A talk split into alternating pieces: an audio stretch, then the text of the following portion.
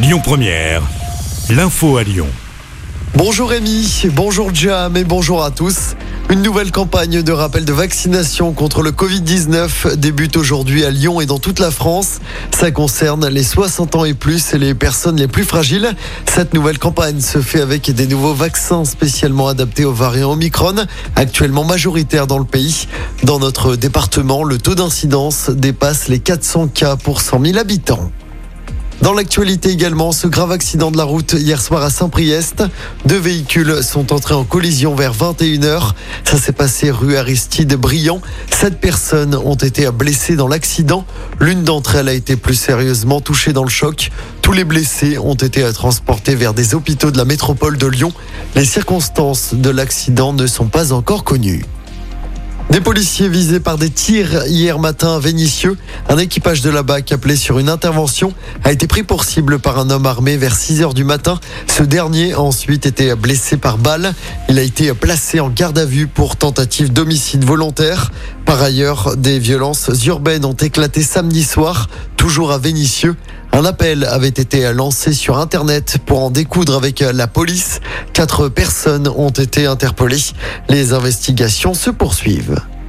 Grosse frayeur dans le Beaujolais hier au petit matin. Un homme a sorti un fusil à la fin d'une soirée de mariage à Dénissé.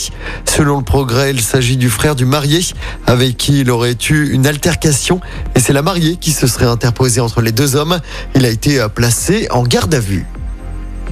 Dans le reste de l'actualité, les Brésiliens devront finalement retourner aux urnes à la fin du mois d'octobre. Ni Lula ni Bolsonaro n'ont obtenu de majorité hier à l'issue du premier tour de la présidentielle au Brésil. Lula est arrivé en tête avec près de 48% des voix.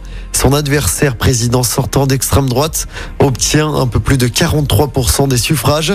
Le second tour est prévu le 30 octobre. En football, l'OL s'enlise dans la crise.